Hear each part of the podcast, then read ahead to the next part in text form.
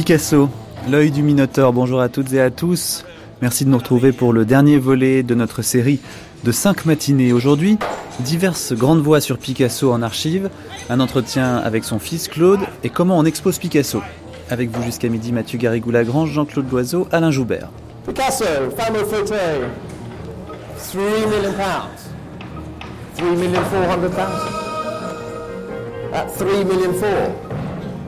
3 million 4. Picasso a 92 ans en ce 8 avril 1973 quand il s'éteint dans sa maison de Notre-Dame-de-Vie près de Cannes. Il part sereinement sans avoir connu la déchéance physique qu'il craignait par-dessus tout. Depuis quelques semaines seulement, il est affaibli par une grippe et ne peut plus se promener comme à l'accoutumée avec sa dernière femme, Jacqueline, qui veille sur lui depuis près de 20 ans. Toute sa vie, debout, dansant devant ses toiles comme l'ont rapporté ses proches, son labeur quotidien lui avait tenu lieu d'exercice et maintenu en forme. Travailleur acharné, son activité s'était encore accélérée durant les dernières années, tandis que les visiteurs se voyaient de plus en plus souvent éconduits afin de ne pas déranger le maître. Picasso donc disparaît. À Notre-Dame-de-Vie, il laisse chaque pièce remplie de ses œuvres, y compris les couloirs et le garage, occupés, transformés en atelier. À tel point qu'au moment du déjeuner, il fallait retirer de la table les journaux, les dessins, les catalogues, les lettres, et déplacer tout ce capharnaüm qui signalait inévitablement la présence du peintre à un endroit. Don Pablo, comme l'appellera souvent son biographe Pierre Cabane, pour souligner à quel point il est toute sa vie resté un Espagnol, Don Pablo est parti, et son enterrement, loin de tous, y compris des membres de sa propre famille, pose une question, comment organiser cette succession pharaonique? C'est pour régler cette question que l'État français invente une nouvelle manière de payer les droits de succession avec le système de la dation.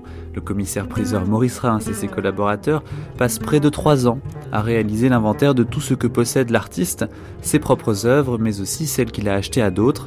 Cette dation sera à l'origine du plus grand musée Picasso au monde, celui de l'hôtel Salé à Paris.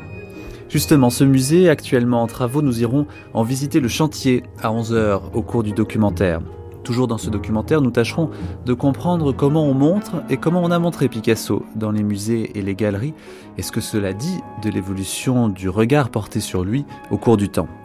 À 10h, nous rencontrerons Claude Picasso, le dernier fils du peintre, qui s'occupe de la succession via la société Picasso Administration. Mais tout de suite, notre dernière séquence d'archives, elle est faite des témoignages et points de vue de différentes personnalités sur Picasso. Et tout d'abord, celui de Salvador Dali, qui était allé le rencontrer dès son arrivée à Paris, c'était en 1929, et il lui avait dit ⁇ Je viens chez vous avant d'aller visiter le Louvre ⁇ Évidemment, Picasso avait été séduit et l'avait introduit dans le groupe des surréalistes avant que leur relation ne se distende sur des questions politiques, Dali ayant choisi le camp de Franco. Du coup, l'opinion de Dali sur Picasso est teintée, vous allez l'entendre, d'un peu d'ironie, entretien en 1956 avec Robert Mallet. Lui est plutôt, comme j'ai toujours dit, c'est un ange euh, euh, déchu, c'est un ange mauvais. Il est angélique, mais il est un ange oui, mais est-ce qu'il n'y a pas des expressions dans son œuvre qui soient, justement, la traduction de cet angélisme et d'autres qui soient le contraire, qui soient une sorte de satanisme? Et, euh, il, Je crois que toujours, comme dans Leonardo, c'est plutôt satanique, c'est démoniaque. Oui. C'est comme Leonardo, même quand il peint des anges, c'est des anges terriblement troublants et ambigu. Dans votre pamphlet Les cocus du vieillard moderne, vous nous montrez une nudité de Picasso et vous nous la montrez comme le comble de l'horreur dans le difforme. Et justement. Et dans la bestialité. Et dans la bestialité, mais oui, la bestialité s'oppose à l'angélisme ici. Je crois que le difforme est une espèce de prédisposition congénitale à l'ordre vraiment euh, psychologique. Oui, mais comment expliquez-vous ce phénomène dans le cas de Picasso, car il est parti, euh, comme vous, d'une peinture très figurative. Oui, mais c'est toujours, il y avait un élément, euh, il y avait un élément euh, psychologique qui prédominait, parce que quand on parle de Picasso figuratif, on se trompe parce que c'est des images qui ne sont pas tellement figuratives, c'est des images surtout psychiques et sentimentales. Tous ces arlequins, toute cette époque bleue, il n'y a pas un souci de rendre des, des, des images objectivement valables. Tout ça, c'est, très, c'est du maniérisme et c'est surtout très déformé par tous les grands phénomènes euh, d'ordre intérieur. Quand moi je fais du naturalisme, c'est vraiment comme des clomots, il n'y a aucun sentimentalisme, c'est tout à fait précis, Oui. objectif comme Mais un catalogue. Est-ce que vous ne pensez pas que la, la grande différence entre vous et Picasso, c'est que vous êtes beaucoup plus poète que Picasso Picasso n'est pas un surréaliste. Il a été tenté par le cubisme, il n'a jamais pu faire Non, moi je crois que la, plus grande différence, c'est que moi j'ai un type d'intelligence, je suis plus intelligent et j'ai un type d'intelligence archangélique, même pas angélique, archangélique. Et lui, il est instinctif, Et il est Euh, beaucoup moins cérébral que Euh, vous. c'est ça, pas intelligent dans le même domaine que moi, et il a sentimentalement des liaisons très profondes avec tout ce qui est négatif et de type euh, angélique peut-être, mais démoniaque en tout cas. Il paraît beaucoup plus obsédé que vous par des désirs d'expression purement plastiques, en dehors de toute spiritualité. Pour lui, c'est un mécanisme de défense, parce qu'on voit dans la période bleue, c'est un être très sentimental, presque larmoyant, apitoyé par les, par les tziganes pauvres ou par les, pour, par- pour les forains. Jamais ça m'est arrivé des choses comme ça. Oui, mais on Voilà. peut être sentimental et ne pas être tellement poète. Et alors lui, quand vous dites qu'il est très préoccupé par la plastique, il le fait parce qu'il sent cette sentimentalité, c'est une façon de s'en défendre. De même qu'il veut se défendre de la beauté, et de même, comme je dis dans mon livre, qu'une fois me montrant un papier collé, n'étant pas très convaincu de la transcendance de ce papier collé, il m'a dit, écoute, en tout cas, ce n'est pas du bougeron. Ce qui prouve qu'il avait une terreur de pouvoir faire des choses qui ressemblaient à Bougueron. Il ne voulait pas être considéré comme un pompier. C'est ça, donc, donc il y avait un effort il, euh, tout à fait conscient de vouloir faire quoi que ce soit, mais que ce ne soit pas être comme maisonnier et Bougueron. Et à ce moment-ci, moi, je faisais le contraire. Je disais, je vais faire des tableaux qui soient, si je pouvais faire comme Bougueron, comme maisonnier, ce serait merveilleux, que ce soit absolument comme une chromolithographie. Comme une la- photographie. Exactement, et quand je trouvais un monsieur, une fois j'ai trouvé un monsieur avec une légende d'honneur et de guêtres, et qui habitait dans un appartement colfautré, et que ce monsieur a mis à côté de maisonnier un Dali, c'était un des jours que j'étais le plus ravi de ma vie, parce que je dis, finalement, il y a quelqu'un qui connaît vraiment mes, mes vraies intentions. Je préférais beaucoup plus être passé pour un, pour un pompier à cette époque, et je considérais qu'à ce moment-ci, c'était vraiment la chose subversive, que non pour passer pour un monsieur euh, avant-gardiste. Oui, vous venez de prononcer le mot, le mot d'avant-garde. Est-ce que vous ne croyez pas que chez Picasso, il y a ce désir d'être continuellement à l'avant-garde? Et alors, je voudrais vous poser cette question. Est-ce que Ça, vous, je vous pense- avez je- ce désir Je ne crois pas, parce qu'en ce moment, il lui serait très facile de continuer, par exemple, à, à- à faire des choses dans le domaine euh, des peintres abstraits. Au lieu de ça, il retourne plutôt à des, à des dessins qui évoquent euh, le sentimentalisme de sa jeunesse, Oui. ce qui prouve qu'il y a quelque chose de, de- de- de- qu'il s'en fout. Au fond, au fond euh, Picasso, euh, actuellement, il, il- ça lui est absolument égal ce qu'on peut penser de ce qu'il, de ce qu'il fait. Et vous aussi Comment? Vous aussi, ça vous est complètement égal.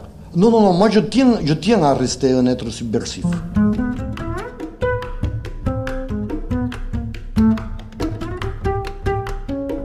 Jaime Sabartes, on l'a évoqué plusieurs fois déjà dans cette série, c'est l'ami de jeunesse rencontré à Barcelone et qui sera jusqu'à la fin, avec toutefois quelques périodes d'éloignement, le compagnon le plus fidèle de Picasso. Il parle ici à Francis Crémieux dans une émission hommage à l'occasion des 85 ans du peintre.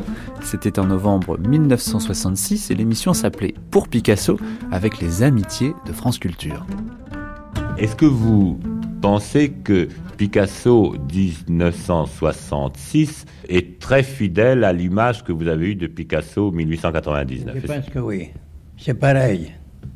Moi, je l'ai vu de tout de suite que c'était un grand dessinateur, parce que je n'ai vu que des dessins en ce moment-là. Il y avait des de, de quantités, montagnes de dessins. En ce moment-là, quand on est jeune, on ne se rend compte de rien. Et tous les copains sont pareils. On dit qu'il était influencé par euh, Toulouse-Lautrec. On était influencé toujours par l'époque. Il y avait Toulouse-Lautrec, il y a eu d'autres choses. Mais lui, il les a étudiés. L'impression que j'ai, c'est qu'il regardait une chose, il la voyait, il l'étudiait, et après il passait à travers. Est-ce qu'il y avait une aussi grande quantité de travail quand il était très jeune que maintenant? Quand je vous ai dit que je, je l'ai vu dans un atelier d'un ami à lui, il y avait tellement de travail fait que les gens de son âge ne pouvaient même pas imaginer l'avoir fait jamais. le travail était seulement probablement limité par les, les disponibilités financières pour acheter des toiles et des couleurs. Non. Son, son père avait une, une situation à l'école des beaux-arts qui était meilleure que beaucoup d'autres. Mais à Paris, il y a eu tout de même la misère. Non. Il a eu peut-être des temps difficiles, mais misère, non. Quand il faisait une chose, c'était hors l'époque, c'était toujours en avant. Et quand les gens commençaient à, à aimer cela, il faisait déjà une autre chose que les autres n'aimaient pas. Son c'était une vie à part, tout à fait à part. Il n'avait rien à voir avec les copains ni, avec les amis, tout ça. Il travaillait et après, quand il était au café, il parlait de n'importe quoi au café tout ça. Il y avait des revues allemandes euh, où il y avait les, les peintres de son temps et tout ça.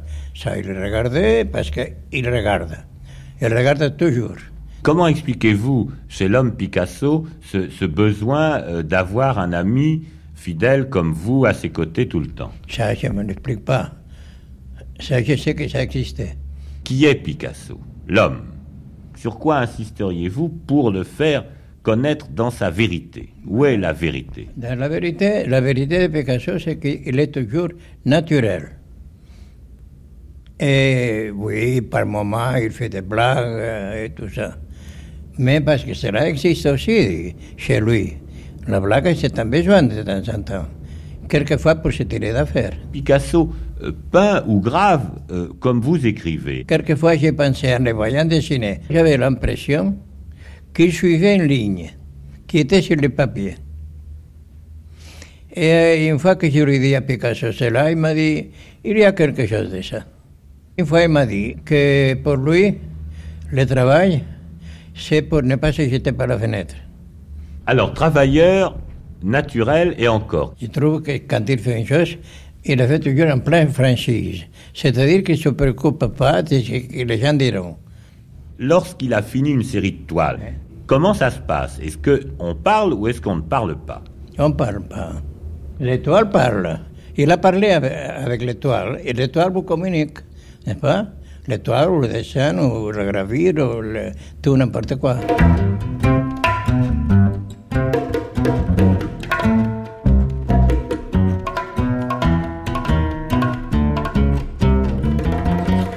Même émission, un autre ami, le peintre Édouard Pignon.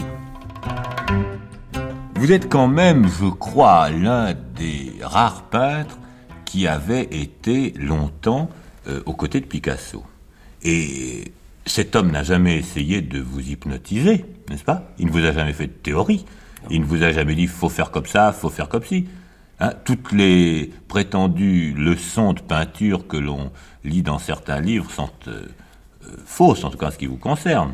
En ce qui me concerne, et en ce qui concerne tous les artistes qui, ou euh, aux gens qui l'ont approché, Picasso n'est pas un théoricien, il ne donne jamais de conseils. Il donne des avis, peut-être, mais il ne donne jamais de conseils. Mais il vous donne, ce qui est extrêmement formidable pour moi, enfin, il vous donne une certaine, euh, un certain désir de se connaître.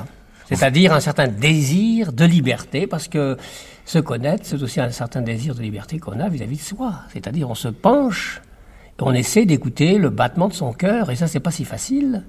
Donc, c'est la grande leçon de Picasso. Vous avez une très robuste constitution. Vous n'avez pas eu peur de vous brûler les ailes ou de vous brûler la rétine en, en acceptant de passer deux ou trois mois euh, en vacances euh, chez Picasso, de peindre à 10 mètres de lui? Vous n'avez pas eu peur. Moi, je connais des peintres qui ont eu peur, que Picasso avait invité à venir les habiter chez lui, qui ont, une frousse épouvantable. Mais pourquoi avoir, avoir peur? Je me suis dit, si tu as quelque chose à dire, cet homme ne peut que te servir, mais si tu n'as rien à dire, il te détruira, donc il te détruit, ben, ça n'a aucune importance, c'est que tu ne valais rien. Mais je savais, par intuition, que le contact avec Picasso, pour moi, était une très grande richesse. Mais enfin, il y a, y a d'autres choses. Enfin, euh, Pignon un jour faisait une maternité. Il est sorti. Il a été se promener ou il a été se baigner. Il était à Valoris. Il est rentré quelques heures plus tard et il a trouvé sur le chevalet sa maternité ou une autre maternité, vous me préciserez, euh, enfin, non pas terminée, mais une maternité peinte par Picasso. Et, vous dit que, bon, là, il a vu des tas de choses. Et on a publié cette photo. Ça, c'est extraordinaire, ça. Dans quel esprit ça s'est fait, ça? Parce Il y avait un mouvement de la nuque, il y avait quelque chose. Il y avait une, une femme penchée sur un enfant qui, qui est sorti de, de chez Picasso et que vous cherchiez, semble-t-il. C'est épouvantable, ça, c'est effrayant. Pourquoi épouvantable? Parce que les peintres, quand ils regardent les toiles des autres, eh bien, cette toile, disons, est en mouvement, en devenir. Et bien souvent, un peintre, quand il regarde, a, a envie de travailler. Ça lui dit quelque chose, il a envie de travailler. Et Picasso a pris un papier et, et il a travaillé. Et alors, comment ça a discuté après? Bah, ça a discuté, il n'a rien dit. Il m'a laissé la chose. C'est seulement que le lendemain que j'ai, euh, en rentrant dans l'atelier, j'ai trouvé cette chose. Il y a deux grandes internationales quand même, c'est les peintres, les peintres et les poètes. hein.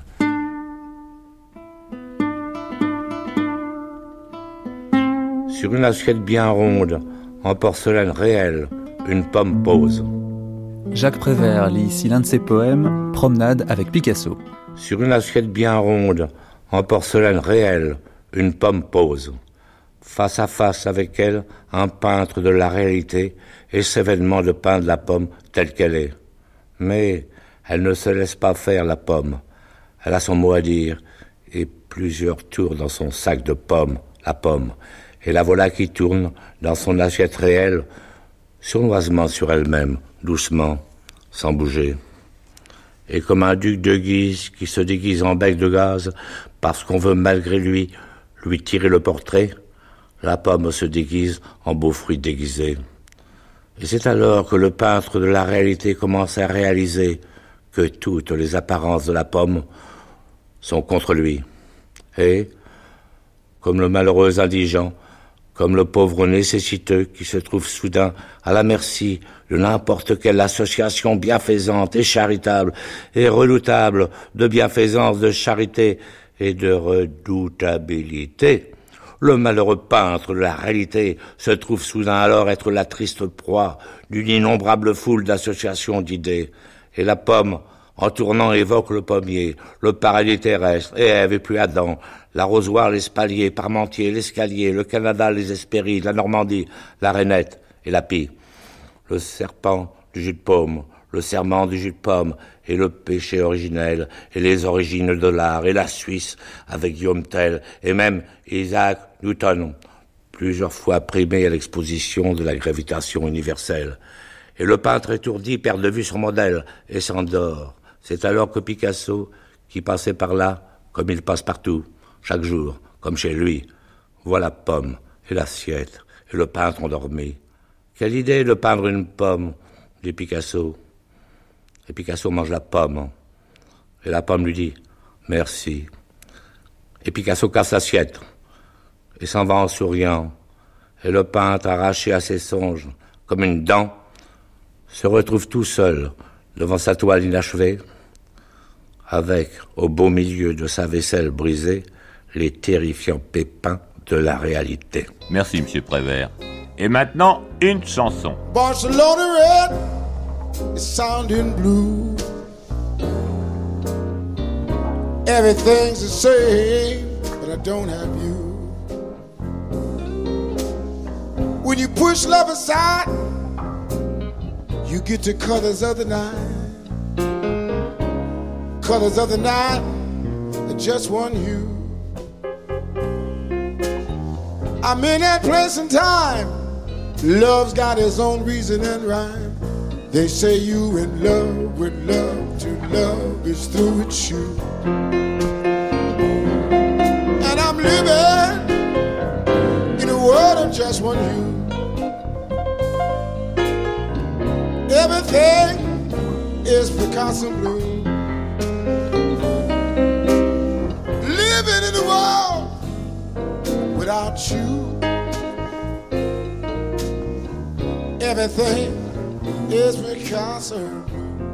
Ce que je souhaitais plus que tout, c'était de me trouver devant cet homme. James Lord, l'écrivain américain, interrogé ici par Olivier Drinxin en 2000. J'y vais sans m'annoncer et je sonne à la porte. Je suis reçu par son secrétaire et euh, Dieu sait pourquoi, mais enfin, il a dû me trouver acceptable parce qu'il m'a, il m'a dit de revenir deux jours plus tard et que je pouvais donc rencontrer Picasso ce jour-là. Ce qui était, euh, disons-le, un insigne honneur. Très peu de gens étaient Oui. reçus chez lui. Et pourquoi est-ce que vous lui tapez dans l'œil à Picasso? Ben, je crois que ça l'a amusé l'idée que je faisais partie de l'intelligence service. Et euh, parce qu'il il jouait des jeux avec sa Barthès, avec son secrétaire, Ils s'inventaient, ils inventaient même, paraît-il, enfin c'est vous qui le racontez, des, des personnages. qui n'existaient pas. Enfin, ils faisaient des jeux entre eux. Ils sont paranoïaques, ils sont quoi? Non? Non, mais Picasso pensait peut-être, ou peut-être peut-être ça l'amusait de, de croire que j'étais envoyé par l'armée ou le gouvernement américain pour le surveiller, pour savoir ce qu'il faisait. Après tout, il venait de faire partie du de, de se joindre oui, au, au- au Parti communiste. Parti communiste. Et c'est vrai que le, le FBI a gardé un dossier sur Picasso euh, de- du moment de la guerre jusqu'à sa mort. Oui, mais vous, vous n'aviez aucune mission de l'intelligence service. Aucune, aucune. Votre seul but, c'était de rencontrer Picasso Absolument. comme un groupie et d'avoir votre Oui, oui. portrait par Picasso. Oui, c'est ça. Voilà. Et c'est ce qu'il a fait. Oui, oui. Ouais. Il m'a dit, maintenant que vous connaissez le chemin, vous pouvez revenir quand vous voudrez. Qu'est-ce qui lui tape dans l'œil? Parce que est-ce que c'est le fait que euh, que vous êtes jeune et beau, puisque vous- Bien, non. je- Oui, peut-être le fait que j'étais jeune, ça, ça l'amusait. Mais il faut dire qu'une fois, je lui ai dit, c'est curieux quand on est ensemble. Euh, J'ai pas l'impression que vous êtes tellement plus âgé que moi. Et il a dit, mais je ne suis pas plus âgé, je suis plus jeune. Parce que les gens euh, arrivent à la au maximum de leur capacité quand ils ont 14 ans. Et leur vie est une réussite dans la mesure où ils arrivent à rejoindre ce maximum de capacité qu'ils avaient à 14 ans. Alors vous allez nous raconter comment vous êtes passé par Ménherbe, la maison que Picasso avait offerte à Doramar. C'est pas un cadeau d'ailleurs, c'est une maison en piteux état. Ben, C'était c'était quand même un cadeau. Oui, c'est une très très belle maison, Non. en mauvais Non, état. elle était une grande maison, euh, mais qui était tout de suite sur la route et qui, qui était face au nord.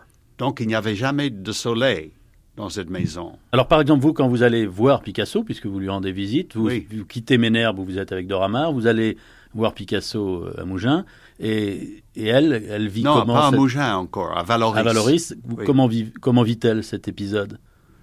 Ben, c'est elle qui a trouvé que ça serait une bonne idée que j'aille le voir.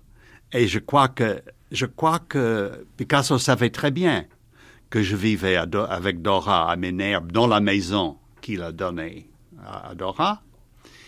Et euh, Dora sa- connaissait assez bien son homme pour se rendre compte que ça ne pouvait pas ne pas lui déplaire. Et vous trouvez que Picasso a été vraiment cruel avec, avec Doramar Par exemple, il lui offre une chaise euh, bizarroïde qui arrive à Ménherbe, c'est vous qui ouvrez la caisse Non, ça arrive à Paris. À Paris Oui. C'est vous qui ouvrez la caisse Oui, bah, elle a été très difficile à ouvrir parce qu'il il a fait exprès que ça soit difficile à ouvrir. Et alors, qu'est-ce que c'est que cette chaise? C'est pas une chaise Et qui est dans l'exposition une, de une Pompidou. hein? chaise absolument monstrueuse. Laide. Très laide, absolument. On, on ne pouvait pas s'asseoir. Et où est le symbole alors? Que- Le symbole, c'était qu'il a envoyé, d'ailleurs il m'en a parlé, il a envoyé exprès à des gens cette chaise qui était inutilisable et qui était très laide, mais sachant que les gens garderaient cette chose que personne n'aurait acheté ou voulu posséder, mais les- le garderaient parce que c'était lui qui l'avait envoyé. Est-ce que Dora a gardé la chaise? Oui. C'est ce que vous lui avez reproché? Il n'y a pas que ça que vous lui avez reproché à Picasso. Sur quels autres thèmes euh, avez-vous nourri, pas un contentieux, mais des lettres euh, aigres douces et... Euh, moi, je lui reprochais beaucoup euh, d'être membre du Parti communiste, surtout après la révolution hongroise. Mais le fait même que Picasso ait voulu être membre du parti après ce qui s'est passé en Russie pendant les procès de 37, c'est un homme de son intelligence et qui, en plus, le peintre de Guernica, qui était antifasciste et qui savait et par le retour de l'ours de Gide et par beaucoup d'autres publications, ce qui se passait en Russie, comment Picasso, cet homme qui euh, représentait la liberté de la culture, et, Comment est-ce qu'il peut faire la une de l'humanité euh, Oui, c'est impensable. Après la mort de Staline, C'est- comme ça. hein. C'est un arrivisme d'un cynisme. Il aurait voulu être artiste d'État, peut-être. Mais oui, mais oui. Mille chefs-d'œuvre. Des peintures, des gravures, des sculptures, des céramiques, des poteries venues du monde entier. Voilà ce que présente l'exposition Picasso qui se tient actuellement à Paris. À travers elle, le gouvernement français a voulu rendre hommage au plus grand artiste de notre temps, Pablo Picasso, qui vient de fêter son 85e anniversaire. Jamais on n'avait vu cela, et on ne le reverra pas de sitôt. Car jamais de son vivant, un peintre n'a été autant célébré. Autant célébré, mais aussi autant critiqué. Philippe Soupeau, poète dadaïste, ici interrogé par Gilbert Maurice Dupré en 1967, en est un bon exemple. Philippe Soupeau, que pensez-vous de l'exposition, de la nécessité de l'exposition Picasso et de l'exposition elle-même? J'ai l'impression que c'est un peu euh, la fête de Neuilly, la fête à Neuneu. Alors tout le monde se précipite, on découvre Picasso euh, parce qu'il a 85 ans. Ça ne me paraît pas un critérium pour organiser une exposition. Et surtout, ce qui me choque beaucoup, vous comprenez, c'est qu'on fait une exposition autour d'un d'un homme, alors qu'en réalité, on oublie euh, qu'il doit beaucoup, premièrement, à Guillaume Apollinaire. Sans Guillaume Apollinaire, Picasso serait retourné en Espagne, on n'aurait plus jamais entendu parler de lui. Parlons du peintre. Eh bien, ce qui me choque beaucoup dans cette exposition, puisqu'on a fait une énorme exposition, pourquoi est-ce qu'on n'a pas mis les gens qui, ont fait le cubisme et qui ont fait Picasso? Je peux parler par exemple de, de Juan Gris, dont on oublie de citer le nom et qui a été, si vous voulez, euh, le grand animateur du cubisme. On oublie de citer même Braque. Alors pourquoi cette exposition autour d'un homme? Pourquoi en faire un espèce de Michel-Ange? Et ça, moi, je suis terriblement choqué par ce côté, si vous voulez, apothéose. Et j'espère bien que la postérité me donnera raison, car je suis persuadé que même pas six mois après la mort de Picasso, qui ne saurait tarder, ça sera un effondrement. Parce que machiavélique, il est très machiavélique, Picasso, a dans ses caves, je ne sais pas combien de milliers de toiles, parce qu'il y fait, fait un tableau par jour. Et alors, quand on va sortir tout ça, ça va être un effondrement. Ça va être incroyable. C'est le même cas que Rouault. Mais Rouault a eu la sagesse de foutre au feu au moins 8 ou 900 peintures. Mais Picasso, pas du tout. Alors il achète successivement des maisons, les caves se remplissent, ça va être une catastrophe, ça va être le déluge.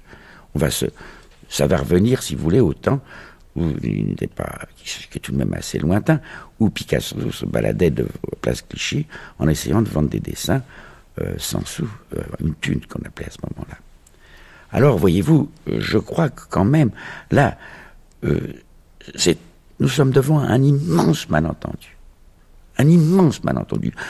Quand je pense à cette foule du métro, presque le, le métro à 6h30 pour entrer au Grand Palais, je trouve ça absolument dément. Et je dois dire que je me réjouis beaucoup de cette démence parce que ça me rappelle les meilleurs temps euh, du mouvement Dada. Vous comprenez? Mais euh, est-ce que, est que Picasso, en fin de compte, c'est pas un énorme canular? Canular, c'est beaucoup dire parce qu'il faut reconnaître une chose, c'est que c'est un virtuose. C'est un virtuose vraiment extraordinaire. Ça, il n'y a pas de question. Euh, vous comprenez que quand même, ce type qui, a tenu le coup pendant presque 60, plus que ça, 75 ans, parce qu'il peint depuis 10 ans. Non, c'est vraiment un, extraordinaire virtuose. Seulement, ce qu'on en fasse, si vous voulez, cet, cet homme gigantesque, ça non. Ça, c'est pas acceptable et je suis persuadé que les gens vont venir, euh, vont venir sur leur jugement. Même les meilleurs critiques, enfin, sont complètement fous quand on voit l'espèce de, délire qu'il y a quand on parle de Picasso. On en a plein la bouche. C'est effrayant. Non, mais ça, c'est inquiétant même. Mais comment expliquez-vous à ce moment-là, si, Picasso est cet homme euh, un peu suspect, comment expliquez-vous l'amitié d'hommes pour lui, d'hommes comme euh, Aragon, euh, Éluard, euh, qui étaient des hommes dont on pense qu'ils sont d'une certaine probité intellectuelle Certainement. Mais je vais vous dire une chose, c'est une sorte d'amitié, pour, pas d'amitié, plutôt d'admiration, parce que Picasso n'a pas d'amis. C'est même, à mon avis, un des grands reproches qu'on peut lui faire. Il n'a pas d'amis. Il a des esclaves, il a des admirateurs, mais lui-même, je ne crois pas qu'il ait jamais eu un geste d'amitié pour qui que ce soit. Alors, l'admira- l'admiration d'Éluard et d'Aragon signifie simplement, si vous voulez, qu'ils sont fascinés, c'est le mot, fascinés par ce personnage. Car il est un personnage, il faut bien reconnaître. Il est un personnage et son, espèce de côté, sa gloire ne s'explique que comme ça. Mais remarquez l'attitude de, Picasso vis-à-vis des femmes, l'attitude de Picasso vis-à-vis même des êtres humains en général est affreuse. Affreuse, c'est- quelque chose de, cruel, de monstrueux. Oui, mais sur le plan de, de l'homme, l'homme qu'il était ne- n'empêche pas que sur le plan de l'esthétique euh, générale, sur l'esthétique moderne, il a eu une, importance considérable. Euh, euh, oui, enfin, mais je, crois assez superficiel. Parce que, au fond, on a toujours dit, ah, Picasso, c'est un être exceptionnel, enfin, etc. Mais vraiment, a-t-il eu une véritable influence sur l'art? Je ne crois pas. Regardez, par exemple, euh, au fond, toute la peinture moderne euh, a échappé même à son influence. On peut pas dire que les, peintres abstraits euh, sont influencés par Picasso. Non. Je ne crois pas qu'il a eu une tellement grande influence. La seule chose qu'on doit reconnaître, c'est qu'effectivement, à force d'audace, de, culot, eh bien, il a tout de même euh, il est arrivé tout de même à une certaine libération. Ça, c'est faut, faut reconnaître ça chez lui, c'est que comme il a eu tous les culots, eh bien, on a l'impression que la peinture a été en somme délivrée de certains tabous. Mais euh, bien sûr, il a joué un rôle considérable, mais quand même, euh, euh, l'espèce d'apothéose qu'on lui fait actuellement, c'est pas de l'apothéose, c'est du délire. Je sais pas si vous êtes passé l'autre jour, je suis passé devant le Grand Palais, mais c'est effrayant de voir que ces gens, et que parmi ces milliers de gens qui vont voir cette exposition, je suis sûr qu'il n'y en a pas dix qui comprendront un mot, à la, pas un mot, un trait à cette, peinture. Parce que je fous du monde, Picasso. C'est très bien, remarquez. Je l'approuve en ce sens que vraiment il a abusé de ses pouvoirs. Mais il a vraiment apporté, oui, certainement, une sorte de libération à la peinture actuelle. Mais est-ce que euh, ce mouvement d'humeur que vous avez en face et de Picasso? Et de cette exposition ne tient pas au fait que euh, vous, Philippe Choupeau, vous avez horreur des couronnements et que de voir euh, Picasso couronné comme Voltaire euh, trois mois avant sa mort, ça vous irrite profondément Est-ce Oui. que c'est pas un mouvement d'humeur tout simplement? Non, c'est pas un mouvement d'humeur. Vous savez, il y a longtemps que, que je, je- je- j'ai bien- il y a longtemps que j'ai eu cette espèce d'impression que euh, la gloire de Picasso était vraiment disproportionnée. Ça, euh, ça fait longtemps, même depuis, depuis, je dois dire depuis, depuis que j'ai connu Apollinaire. C'est Apollinaire qui, si vous voulez, m'a beaucoup influencé. Et Apollinaire avait un jugement euh, tout à fait extraordinaire et merveilleux. Il admirait beaucoup Picasso, il l'aimait beaucoup même. Mais euh, j'ai bien senti que il avait tout de même mis les choses sur un plan réel.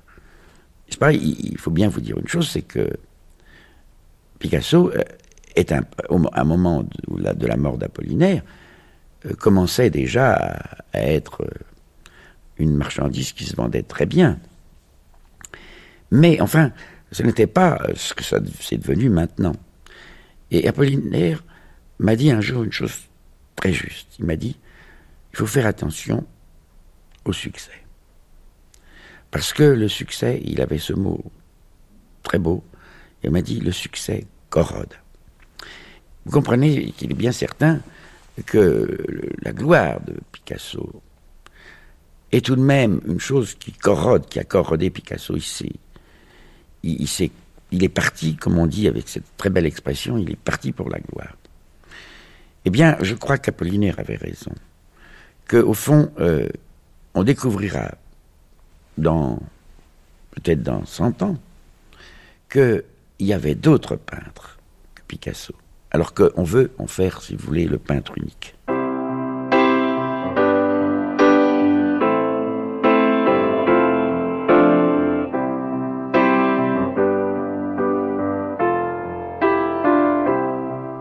When I find myself in times of trouble, Mother Mary comes to me, speaking words of wisdom, let it be. And in my hour of darkness, she is standing right in front of me, speaking words of wisdom, let it be. Je crois que Picasso, comme à peu près tous les grands peintres, avait le sentiment que ce qu'on dit sur la peinture, c'est c'est parce qu'il faut bien parler, puis c'est quand même un moyen d'avancer sur certaines choses, mais que c'est pas très simple. Que le langage de la peinture, ce sont les tableaux. Et que le reste, c'est pas sérieux. Parmi les personnes qui se sont exprimées sur Picasso, on trouve bien entendu André Malraux, l'écrivain n'était pas particulièrement proche du peintre, même s'il s'était engagé en Espagne aux côtés des républicains, ce qui aurait pu les rapprocher. L'écrivain donc avait rencontré Picasso deux fois seulement. Et le côté ministre de la culture de De Gaulle n'était pas tellement pour plaire à l'artiste espagnol. Cela n'a pas empêché Malraux de lui consacrer un ouvrage, La tête d'obsidienne, ce qui fournit à Jean-Marie Drault, l'intervieweur, l'occasion de l'interroger au moment de sa parution en 1974. Vous savez beaucoup de choses sur Picasso, mais sur le bonhomme Picasso, comme il parle lui-même du bonhomme des Cyclades. Mais on s'aperçoit tout à coup que vous, vous le considérez un peu comme un démiurge, c'est-à-dire comme un homme qui véritablement se bat avec la création et qui se bat jusqu'au bout. Enfin, il y a un côté soldat, démiurge, qui se bat jusqu'à la dernière minute, puisque le jour même de sa mort, il fait son dernier tableau. Vous nous avez montré du même coup, enfin, un, un Picasso qui est tout à coup pathétique, enfin, qui pour nous, qui le regardons à travers vos yeux, est très différent de ce Picasso euh, mondain, de ce Picasso euh, de cinéma, de revue. Il avait envie de s'amuser, comme Jacqueline Picasso, et quand il s'amusait, il s'amusait, mais tout le monde a le droit de s'amuser, ça, ne signifie rien, n'est-ce pas? Ce que vous dites est très, très, bien posé, et vous me faites penser à la phrase de Michel-Ange dans la dernière partie de sa vie, quand il disait « Quand en aurais-je fini avec ce marbre qui me sépare de ma statue ?» Eh bien, c'était pareil, simplement, Picasso, c'était l'univers. Quand aurais-je fini avec cet univers qui me sépare de ma peinture?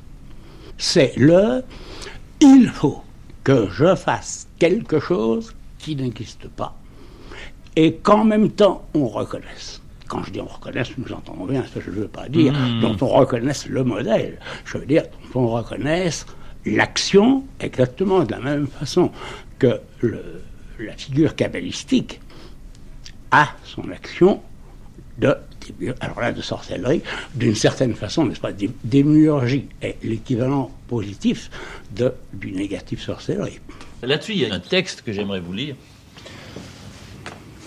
Un texte de vous. Vous dites Le mot sorcier plaît à Picasso. Il s'accorde à la transe de certaines de ses formes, à ses figures de grimoire, à sa puissance de métamorphose. Picasso aime les chauves-souris. Il a recueilli des scorpions, des petits hiboux, et fait passer les secondes dans ses toiles en attendant les colombes. Il connaît la part mystérieuse de son génie, ses crises paludiques d'invention. Je lui ai dit un jour au sujet de Laurence d'Arabie que la légende des monstres sacrés n'allait pas sans une part de mystère. Oui, m'a-t-il répondu, mais quand ce sont des peintres, il faut que le mystère soit dans la peinture. Je trouve que tout d'un coup, on est vraiment au centre enfin, de vos relations avec Picasso et avec l'art en général. Enfin. vous êtes au centre de quelque chose d'essentiel pour Picasso, dont il a encore assez parlé, mais dont il n'a jamais écrit. Et puis donc il n'a pas beaucoup parlé avec des gens qui étaient des spécialistes de son art. Je pense à un homme comme Zerbos, qui après tout a eu des entretiens importants avec Picasso, mais alors il n'était pas de cette nature-là. Et je crois que la clé de tout est dans une scène bien antérieure, quand il me raconte qu'il voit pour la première fois l'arnègre au Trocadéro, et qu'il dit les nègres avaient compris que tout, c'est pas d'accord, c'est ennemi. Alors, ce qui était important, c'est que j'ai reconnu un art qui donnait à la sculpture la même fonction que moi. Et il ne s'agissait pas d'imiter des formes comme pour les copains, il s'agissait de retrouver une attitude fondamentale de l'artiste en face de l'univers. Bon, eh bien je crois que ce considérer que tout ce qui nous entoure, c'est ennemi, est quelque chose qui est resté en lui toute sa vie et que c'est une des clés les plus profondes de son art. Alors, à la fin, ça s'était neutralisé. Il est assez probable qu'une présence féminine extrêmement chaleureuse et agissante peut avoir son rôle. Il est possible que toutes sortes d'autres choses aient joué, que l'âge même joue, je n'en sais rien. Mais ce dont je suis sûr, c'est que quand vous regardez les 400 derniers tarots, les 400 dernières toiles, vous vous rendez bien compte que le règlement avec l'ennemi, avec euh, cet univers qui n'est pas d'accord, continue jusqu'au dernier jour. Les, les trucs les plus étonnants d'Avignon, euh, je les ai appelés des tarots, mais ce sont réellement des figures de grimoire. Il n'y a pas de doute. Nous ne connaîtrions rien de l'art moderne. Et nous tomberions sur 50 de ces trucs, ce que, ce Oui, que ce que vous vous avez apporté là, oui, oui, oui. Vous, vous vous diriez, évidemment, euh, nous sommes dans un art magique.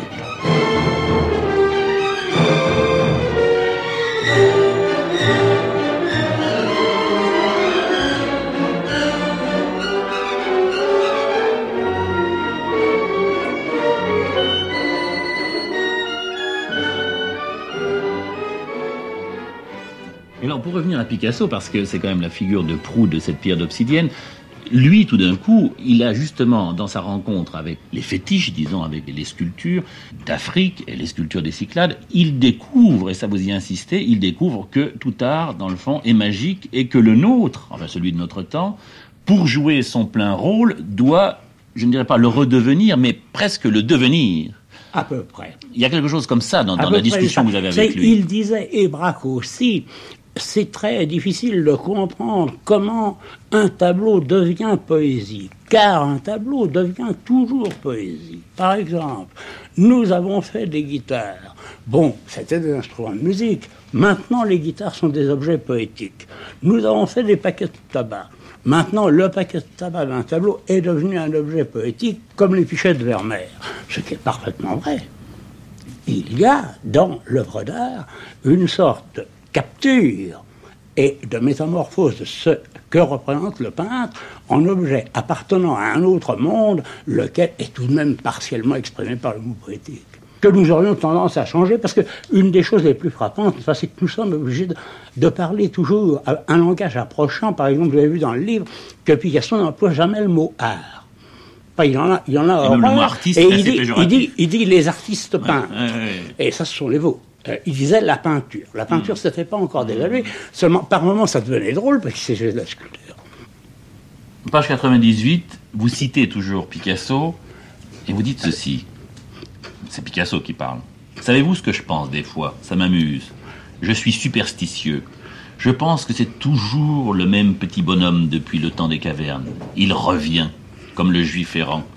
Et il ajoute cette phrase que je trouve magnifique. Les peintres se réincarnent forcément comme peintres.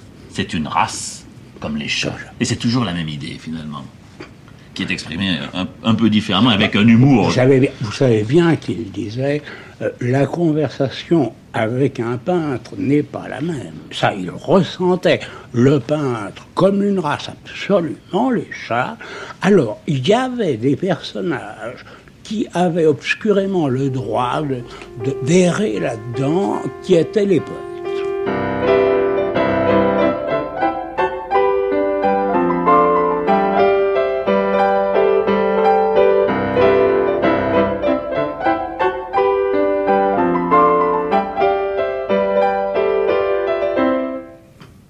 Très très bien aussi dans ce livre les relations assez curieuses qui existent entre Braque et Picasso. Euh, D'abord, ça démarre, on peut dire, dans une espèce de, de rencontre là aussi euh, qui se fait au même moment avec le cubisme et qui se fait sans qu'il y ait influence réciproque. Vous y insistez. Vous... Oui, ils travaillent ensemble. Voilà, ils travaillent ensemble. Et puis après, vous expliquez assez bien la distance qu'ils prennent l'un nous, l'autre. nous avions l'habitude de travailler comme les bons hommes de l'affiche du Ripolin. Beaucoup de ceux qui nous écoutent n'auront pas vu l'affiche du Ripolin, mais il y en a qui l'auront vu. Vous Mmh, voyez, ça c'était oui, oui. le- les peintres en blouse blanche et celui qui est derrière peint dans le dos de celui qui est devant. Ça, c'était la grande époque de rencontre. C'est l'époque Canveller, disons. Et puis après, ils se séparent. Oui, mais après, il est arrivé quelque chose d'excessivement intéressant à un moment où ils n'avaient plus de vrai rapport qu'à travers leur, leur tableau. C'est que plus Braque avançait et plus il voulait arriver à la sélection, au choix, à l'approfondissement. Enfin, euh, il disait, on peut toujours sélectionner la sélection. Bon. À la même époque, Picasso disait, je ne choisis plus. c'est C'est-à-dire, au bout de la vie, ils étaient arrivés réellement à une opposition fondamentale.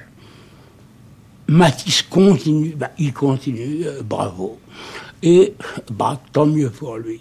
Mais il n'y a qu'une chose importante, c'est que va-t-il m'arriver?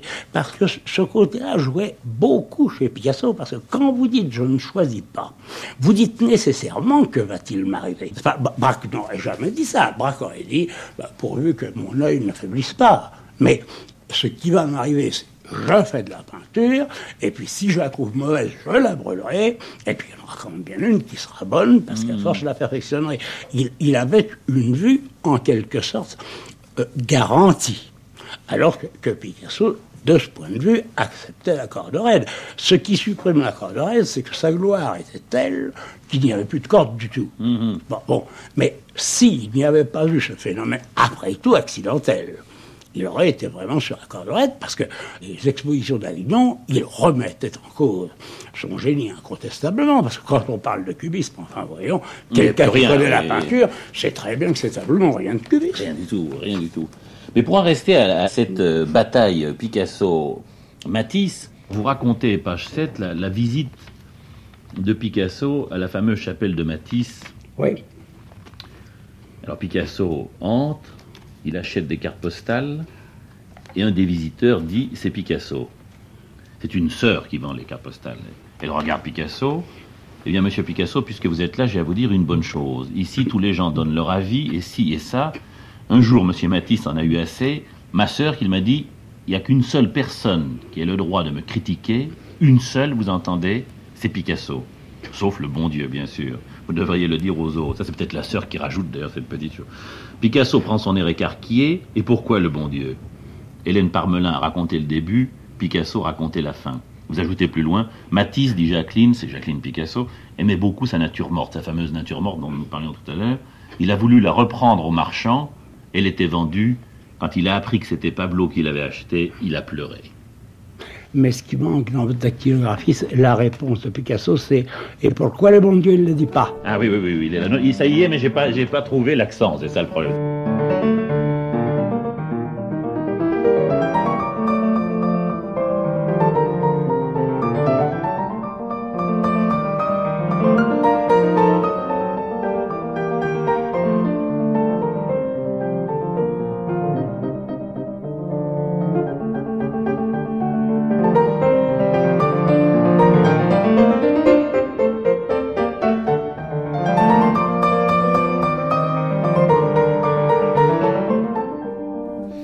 C'est la fin de cette séquence d'archives. Dans un instant, le regard d'un peintre espagnol sur un autre peintre espagnol, Miquel Barcelo, qui commentera pour la dernière fois une œuvre de Picasso qu'il admire. Et puis juste après, ce sera notre rencontre avec Claude Picasso. Enfin, à 11h au cours du documentaire, nous parlerons de la manière dont on expose le peintre avec notamment la visite du chantier en cours dans le musée Picasso de Paris. Mathieu Garrigou-Lagrange, Jean-Claude Loiseau, Alain Joubert, Laurence Genepin et Alina Arnaud-Plançon pour cet œil du Minotaure qui continue jusqu'à midi. Restez avec nous.